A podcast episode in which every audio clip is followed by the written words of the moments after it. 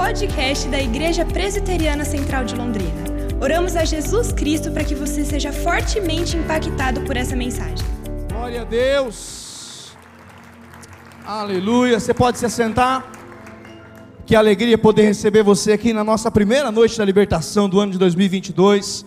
Grande privilégio nós podemos iniciar mais um ano confiando naquele que pode nos dar esperança. Amém? Quantos estiveram aí na nossa semana de clamor, semana passada? Quantos aí foram renovados pelo poder do Espírito Santo?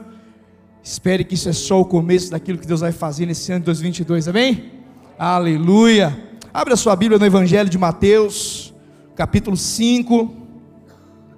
Evangelho de Mateus, capítulo 5. A partir do versículo 1. Evangelho de Mateus, capítulo 5, o início do que nós chamamos de Sermão do Monte. Evangelho de Mateus, capítulo 5, a partir do versículo 1. Vamos ler juntos. Estou lendo na versão NVI. Se estiver lendo uma versão diferente aí, só nos acompanha. Diz assim: Vendo as multidões, Jesus subiu ao monte e se assentou, seus discípulos aproximaram-se dele e ele começou a ensiná-los, dizendo: Bem-aventurados os pobres em espírito, pois deles é o reino dos céus. Bem-aventurados os que choram, pois serão consolados. Bem-aventurados os humildes, pois eles receberão a terra por herança. Bem-aventurados os que têm fome e sede de justiça, pois serão satisfeitos. Bem-aventurados os misericordiosos, pois obterão misericórdia. Bem-aventurados os puros de coração, pois verão a Deus. Bem-aventurados os pacificadores, pois serão chamados filhos de Deus. Bem-aventurados os perseguidos por causa da justiça, pois deles é o reino dos céus. Vamos ler juntos, versículo 11. Bem-aventurados sereis, serão vocês quando por minha causa o insultarem e perseguirem e levantarem todo tipo de calúnia contra vocês. Versículo 12, eu quero ver a igreja lendo aí em alta voz. Alegrem-se, regozijem-se, porque grande é a sua recompensa nos céus, pois da mesma forma perseguiram os profetas que viveram antes de vocês. Aleluia. Pai, essa é a tua palavra viva e eficaz nós clamamos a Ti e cremos que o Espírito Santo, aquele que nos convence de todo o pecado, é aquele que irá falar nessa noite ao nosso coração. Nós aqui abrimos a nossa mente e o nosso coração para que o Senhor, o Senhor possa falar de forma especial, em nome de Jesus. Amém, amém, amém, aleluia. O título dessa mensagem hoje é A Verdadeira Felicidade. A palavra felicidade principalmente no início de ano, nós ouvimos ela inúmeras vezes. Talvez seja a palavra que nós mais ouvimos. Todo mundo deseja para nós felicidade no ano de 2022, sim ou não? Todos, quantos aí desejaram para os seus familiares, amigos, felicidades a você nesse ano? Todos querem ter um ano melhor em 2022. Mas alguns vivem numa busca alucinada pela felicidade. Não há nada de você buscar felicidade desde que você busque nos lugares certos, no lugar certo.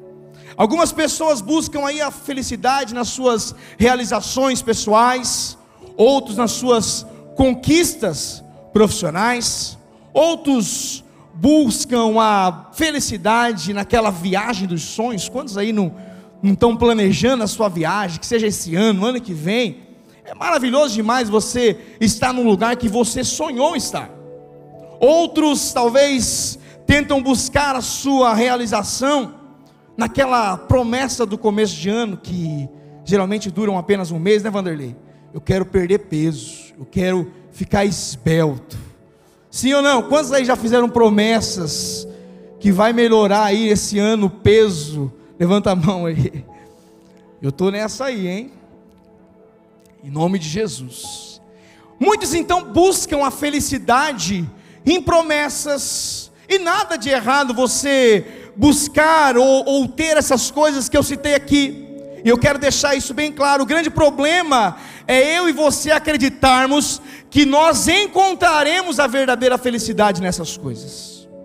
O texto que nós lemos aqui, ele, eu como eu disse no início, ele traz o, algo que nós chamamos de sermão do monte.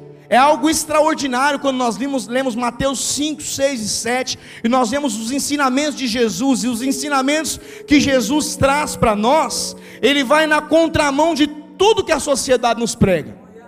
E não seria diferente também quando o assunto é felicidade. Aquilo que parece ser felicidade para o mundo, para o reino de Deus, aquele que Cristo veio para estabelecer em nosso meio é diferente.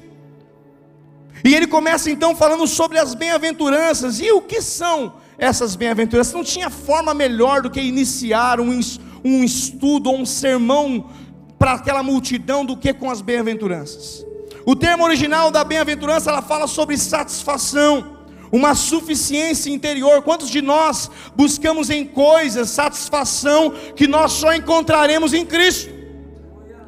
E essa alegria que Jesus ele vem para nos trazer, ela é especial, sabe por quê? Ela não depende da sua conta bancária, ela não depende de como está a sua saúde, ela independe das coisas externas, ela não depende de situações, ela simplesmente acontece quando eu e você desejamos e temos um encontro com Cristo Jesus.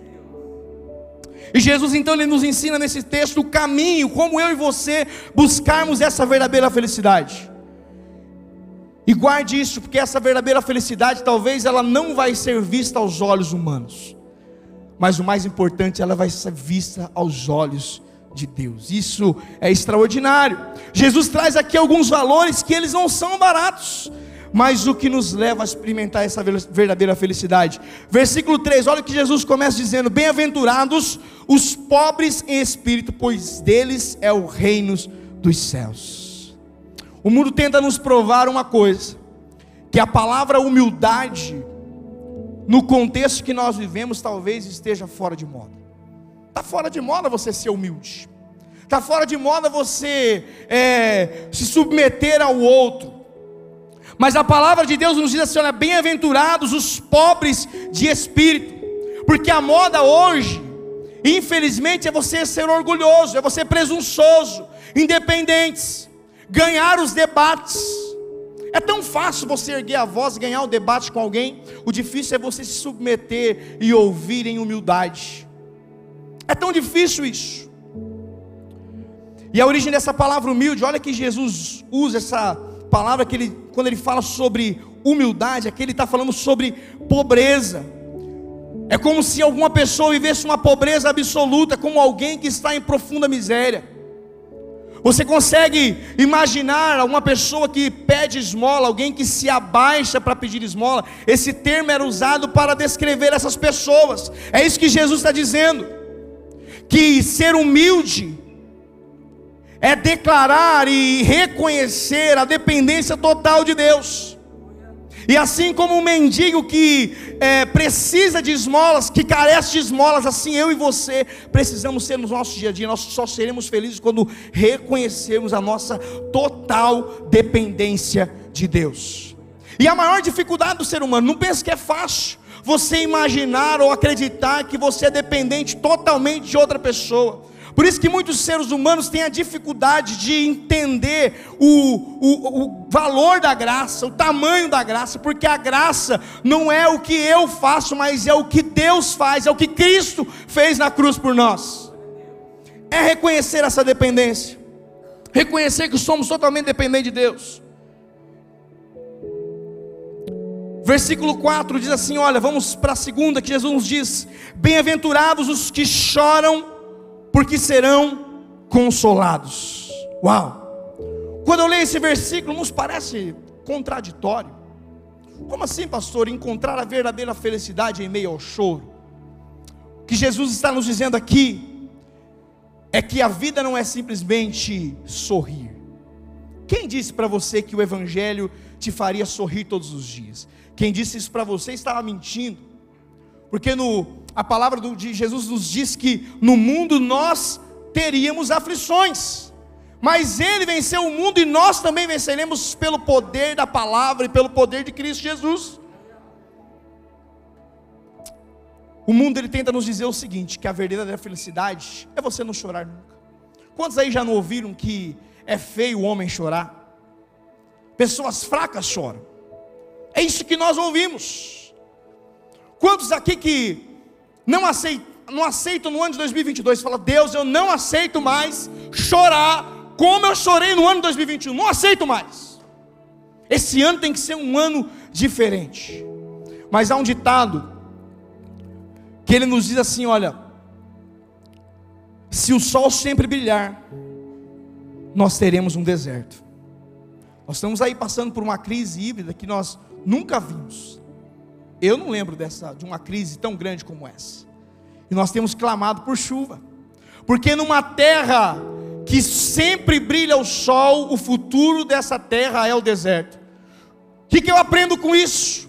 Se a minha vida e a sua vida não tiver choro, a possibilidade de nascer frutos em nossa vida são escassos.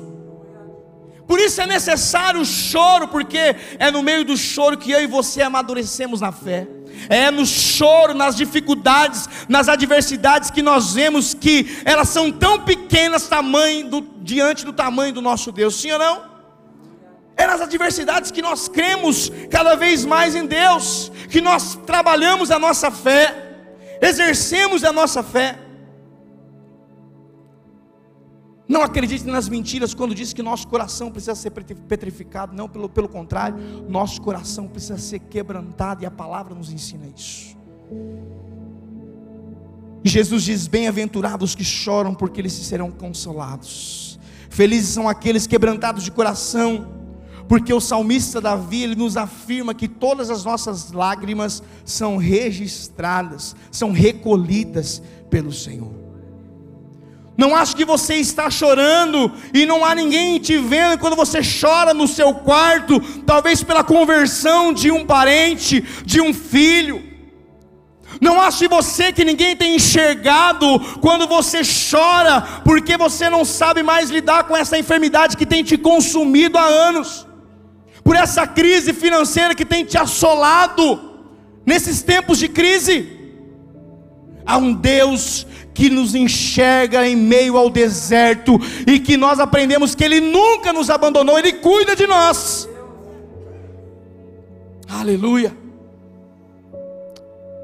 Quando Jesus ele usa esse termo de chorarmos, Ele está falando de tantas razões, mas a principal razão que Jesus usa aqui é quando eu e você choramos pelos pecados que nós cometemos. E não tem coisa mais preciosa para um cristão de reconhecer o quão pecadores nós somos. E o choro que Jesus diz aqui, ele não é um choro qualquer. Como diz minha mãe, choro de aquelas lágrimas de crocodilo. Eu tenho uma filha de um ano e sete meses e às vezes ela dá aquele choro que é não sai lágrima. Não é desse choro que eu estou falando. O choro que Jesus diz aqui, o termo original, ele vai falar sobre o choro, o mesmo choro de alguém que perdeu alguém perto de nós. Nós passamos por inúmeras situações, perdemos tantas pessoas perto de nós. Quantas pessoas aqui nós nós perdemos que eram tão próximas e a gente chora, lembra com saudade, sim ou não? É esse choro que Jesus está dizendo aqui. O mesmo choro que eu e você precisamos ter pelo pecado que cometemos, é o mesmo choro quando nós perdemos alguém que nós amamos. Isso é o que Deus está nos ensinando nessa noite. Aí ele começa dizendo lá: Bem-aventurados sois vós que têm o coração quebrantado, bem-aventurado o homem que está desesperadamente pelo seu próprio pecado Há uma verdade que eu e você precisamos trazer para o nosso coração. Só há verdadeiro arrependimento quando eu e você nos prostrarmos diante de Deus e derramarmos as nossas lágrimas pelo pecado que cometemos. Quando eu e você reconhecemos, falando, Deus, eu careço da Sua misericórdia. A alegria e a verdadeira felicidade nós só encontraremos quando nós chorarmos e quando eu e você reconhecermos o nosso pecado, o quão nós somos é, é, caídos, uma natureza caída, eu e você seremos consolados pelo Espírito Santo de Deus. E a cruz tem esse poder de nos mostrar o quanto somos pecadores. Jesus traz mais um elemento no versículo 5, ele diz assim: Olha, bem-aventurados humildes, porque herdarão a terra. O mundo quer que eu e você acreditemos que a humildade e mansidão é uma fraqueza, sim ou não? Se uma pessoa é mansa, ah, essa pessoa é fraca. Mas a palavra de Deus nos ensina: bem-aventurados humildes, porque eles herdarão a terra. Ser humilde não é ser passivo. Na verdade, quando eu vejo essa palavra, é como ela, ela pode ser usada também para aqueles animais domesticados. Ele tem a força, ele tem o poder, mas ele sabe ter controle sobre si mesmo. Ele tem autogoverno. Ele tem mansidão. Para vocês terem uma noção, o livro de, é, é, de Números, se eu não me engano, ele diz que Moisés era um dos homens mais mansos.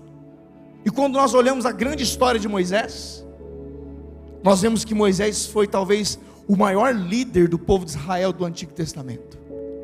Você não vê um outro homem com tamanho ministério, tamanho poder como Moisés. E era um homem manso. O próprio Jesus que bateu de frente com o sistema, ele diz: Aprendei de mim que sou manso e humilde. Sabe por quê, irmãos e irmãs? Ninguém pode governar outra pessoa se não conseguir governar a si mesmo. Ninguém pode controlar outras pessoas, liderar outras pessoas, se você não consegue liderar a si mesmo. Mas o grande problema é que nós, infelizmente, tentamos inverter o processo. Queremos liderar, queremos cuidar de outras pessoas e nem de nós mesmos conseguimos cuidar. Tentamos influenciar pessoas, e nem mesmo nós somos influenciados por nós mesmos. Nós nem acreditamos naquilo que nós dizemos.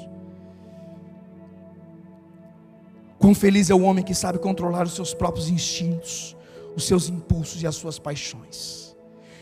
Porque quando este homem consegue controlar os seus próprios instintos, os seus próprios impulsos e as suas próprias paixões, esse homem pode dizer: Eu também encontrei as bem-aventuranças, a verdadeira felicidade. Só iremos alcançar a verdadeira felicidade quando eu e você tivermos controle, e esse controle só vai acontecer quando nós entendermos que nós não temos controle sobre ela, mas que Cristo tem o controle total sobre a nossa vida. Mas um elemento que dessa verdadeira felicidade que Jesus nos traz é a justiça. Ele diz no versículo 6: Olha, bem-aventurados os que têm fome e sede de justiça, porque serão fartos. A mentira do diabo, dos valores mundanos, tenta nos fazer acreditar que o mundo é assim mesmo. Nós já nascemos num mundo injusto, que as pessoas têm mais que as outras, que uns enganam os outros, e nós tentamos acreditar e nós tomamos para nós que é assim mesmo e não tem como mudar.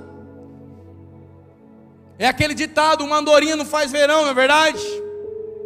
Mas a palavra do Senhor diz: olha, você quer encontrar a verdadeira felicidade? Então tenha sede e fome de justiça porque vocês serão fartos. Na verdade, se eu e você vivêssemos essa bem-aventurança, o mundo que nós vivemos hoje seria outro. Mas o grande problema que nós vemos é que cada ano que passa, nós vamos ter o censo agora em 2022, você vai ver que cresceu muito o número de cristãos no Brasil. Por que, que a nossa realidade não muda? Por que, que a nossa nação não muda? Por que, que o nosso país não melhora, mesmo nós tendo um aumento significativo de cristãos. Porque infelizmente nós estamos deixados de ter fome e sede pela justiça. E ele não está falando aqui também de qualquer fome, que você pode matar com um prato de arroz e feijão, num prato bem servido, sabe aquele PF que você come e fica satisfeito? Não, ele não está falando dessa fome. E ele também não está falando sobre aquela sede que você mata com um copo, sei lá, de meio litro de suco ou água. Não. Jesus está falando aqui de uma fome, de alguém que pouco se alimentou na sua vida e já está alguns dias sem se alimentar. Já tentou ficar alguns dias sem comer? É essa fome que você acha que a qualquer momento vai te consumir. É essa fome que eu e você precisamos ter por, por justiça. A sede que Jesus está dizendo aqui, não é aquela sede que você pode matar, não, é aquela sede que você está talvez no meio de um deserto, e se você não consumir água, nos próximos minutos você virá morrer. Essa fome desesperada e essa sede que Jesus está dizendo, filhos e filhas, tenham sede de justiça, fome de justiça porque vocês serão fartos, vocês serão é, abençoados, serão prósperos, serão realmente pessoas felizes. Encontre a sua verdadeira felicidade quando nós praticamos a justiça. E ele continua dizendo: Bem-aventurados os misericordiosos, porque alcançarão misericórdia. Versículo 8, ele vai dizer: Olha, bem-aventurados limpos de coração, porque eles verão a Deus. Bem-aventurados pacificadores, porque serão chamados filhos de Deus. Bem-aventurados perseguidos por causa da justiça, porque deles é o reino dos céus. Versículo 9 ele fala sobre os pacificadores. Quantos de nós temos esperado no outro situações pacificadoras? O que Jesus está dizendo aqui, olha assim, filho e filha, quer encontrar a verdadeira felicidade? Seja os pacificadores. Construa uma ponte que ligue as pessoas que pensam diferente de você. Sabe aquele mau relacionamento que você tem com um parente seu? Não espere que ele venha e peça perdão para você. Seja você o caminho, não por você mesmo, mas por Cristo. Porque nós somos perdoados por Cristo. E na mesma medida que nós perdoamos, nós precisamos perdoar. Aproveite esse ano para que você seja pacificador. Bem-aventurados os perseguidos por causa da justiça, versículo 10, porque deles é o reino dos céus. Bem-aventurados sois quando por minha causa vos injuriarem e vos perseguirem e mentirem, disserem todo o mal contra vós. Veja que essa mensagem de Jesus se você for ver nos capítulos seguintes, é totalmente uma mensagem contracultural. Ela vai na contramão do que o mundo nos ensina. E esses valores do reino, esses são um manual, deveria ser um manual, você deveria guardar isso aqui como um manual da vida cristã. Para que você possa meditar e dizer: Cristo, Deus, eu quero parecer cada dia mais contigo. E seguir esses mandamentos do Senhor. E por ser uma contra a cultura, não pense você que se você seguir todo esse manual você vai ser aplaudido. Não. Não faça isso esperando ser aceito. Não faça isso esperando receber tapinhas nas costas. Porque como é uma contracultura, eu e você às vezes seremos perseguidos. Quando nós olhamos para a vida de Jesus, vemos alguém que foi perfeito, sem pecado, e mesmo assim foi crucificado. As pessoas olhavam para Jesus e falavam: tem que achar alguma coisa que incrimine esse homem, e nada acharam. Tiveram que inventar algo sobre ele e o crucificaram. E não vai ser diferente comigo, com você. Nós somos cristãos, pequenos cristos. Não espere tranquilidade. Não. Muitos anos atrás, estava vendo um documentário, tem um filme dramático, ele fala sobre alguns pilotos que tentaram ultrapassar a velocidade da luz. E esse filme ele traz ali, é uma ficção, e ele traz alguns pilotos e alguns pilotos que tinham um sonho de ultrapassar a velocidade da luz. Só que é o seguinte, alguns deles, quando alcançavam a velocidade da luz, eles puxavam o manche do, do, do avião e o avião caía. Então muitos aviões caíam quando alcançavam a velocidade, e um dos pilotos ninguém entendia o porquê que o avião caía. E somente um dos pilotos entendeu que para passar, quando passasse a velocidade da luz, os comandos do, do, do avião passavam a funcionar de forma contrária. E ele entendendo isso, aplicou isso quando ele ultrapassou a velocidade da luz. Ele ultrapassou e ao invés de puxar o manche, ele empurrou. Aquilo que jogaria o avião para baixo, agora faz com que o seu avião suba mais alto do que todos os outros. E ele finalmente ultrapassa a velocidade da luz e voa mais alto do que os outros. O que, que eu aprendo com esse filme? Com essa com esse filme que, que eu acabei de dizer para vocês. Se eu e você queremos ser mais felizes do que aqueles que estão perto de nós, se eu e você queremos viver um ano de renovo, como nós aprendemos no domingo, voar como águias e não como galinha, se nós queremos voar alto, eu e você precisamos andar na contramão do mundo. E não é fácil. Você deixar às vezes as suas convicções. Você às vezes ter que desfazer um negócio. Porque aquele negócio, se você fizesse ou finalizasse, era da maneira errada, mas era um bom dinheiro. Você às vezes perder amigos porque por não se sujeitar a fazer algo de errado. Esse talvez seja o preço que eu e você vamos pagar para encontrarmos a verdadeira felicidade. Viver de acordo com o mundo, ele pode nos trazer felicidade momentânea, mas viver segundo a palavra de Deus, ela nos traz uma felicidade para a vida eterna. Uma felicidade que não vai se esgotar quando o seu coração parar de bater. É uma felicidade que eu e você possamos, vamos desfrutar daquilo que Cristo nos traz, que é o nosso galardão. Versículo 12 ele diz assim: Olha, regozijai-vos e exultai, porque é grande o vosso galardão.